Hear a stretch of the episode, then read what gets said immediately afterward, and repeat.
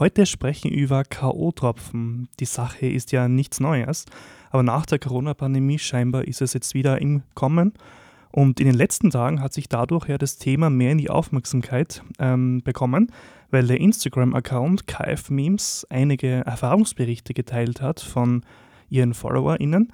Und wir nutzen unsere Reichweite in der Region Graz deshalb, damit das Thema mehr Rückenwind wieder bekommt, weil über das Thema soll gesprochen werden und in das Bewusstsein vor allem von uns jungen Leuten rein.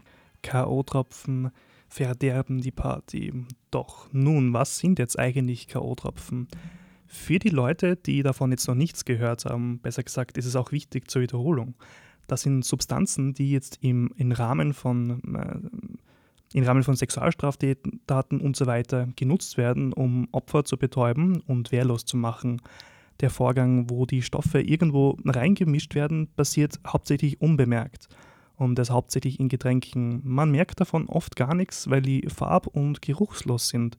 Vor allem in süßen Getränken, da hat man ja keine Chance, das zu erkennen. Die Folge sind dann Filmrisse, Gedächtnislücken, Schwindel, Müdigkeit und so weiter. Die, Wirk die Wirkzeit ist sehr begrenzt, das heißt, für den Nachweis so einer Tat hat man kaum Chancen, weil die Tat ist nämlich schon schwerwiegender. Ähm, die Gedächtnislücken, da kann man sich nicht daran mehr erinnern und der Stoff ist im Körper nicht nachweisbar. Die Folge ist, dass die TäterInnen straffrei entfliehen können. Zur Vorbeugung gibt es ja ein wenig Wahl haben wir schon.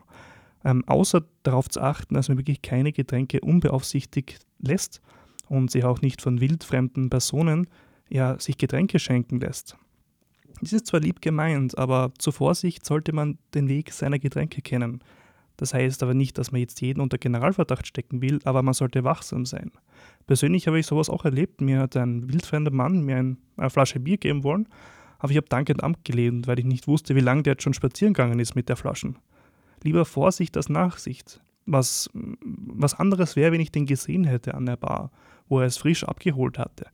Aber ich sag mal, da, aber dass er direkt darauf keine Lust hat, nach dem Kauf das zu tranken, ist halt auch eine interessante Entscheidung für so ein Geschenk. Es gibt auch Armbänder im Handel, die halt so eine einfache und schnelle Anwendung bieten, damit man erkennen kann, ob so ein Stoff im Getränk ist. Das heißt, diese Armbänder sind halt nicht hundertprozentig sicher, weil die nur die häufigsten Substanzen, die da ähm, reingemischt werden, berücksichtigt werden. Gesamte Spektrum leider nicht. Die Entwicklung geht dann natürlich auch weiter, weil das ist wie ein Katz-und-Maus-Spiel. Wenn irgendwas in diesem Glas, also in dem Getränk, sich verändert, dann verändert sich dieses Armband, weil das mit Flüssigkeit reagiert. Auf dem Armband sind so kleine Felder, die man mit dieser Flüssigkeit betupfen kann. Deshalb eigentlich bleibt achtsam bei euren Getränken und eurem Umfeld, weil wenn ihr etwas bemerkt, was in diese Kategorie fällt, dann holt euch Unterstützung von Vertrauenspersonen oder auch dem Servicepersonal. Achtet aufeinander und lasst keine Person irgendwo allein. Wenn euch sowas passiert oder einen K.O.-Verdacht habt, dann wendet euch schnell an medizinisches Personal, zum Beispiel im Krankenhaus. Weitere äh, Präventionstipps hat die Stadt Graz für euch auf ihrer Webseite. Einfach K.O.-Tropfen Stadt Graz eingeben auf einer Suchmaschine eurer Wahl und dann findet ihr auf dem Stadtportal von Graz alles dazu. Wenn ihr die Sendung später als Podcast hört, dann findet ihr in der Beschreibung unterhalb die Links dazu. Da habe ich noch ein paar mehr für, mit für euch. Ein sehr großer Teil davon sind Frauen Opfer von K.O.-Tropfen. Nahezu alle Geschichten sind gleich. Der Körper macht schlapp und am nächsten Tag gibt es keine Erinnerung, beziehungsweise auch in den nächsten Tagen fühlt man sich wie fertig.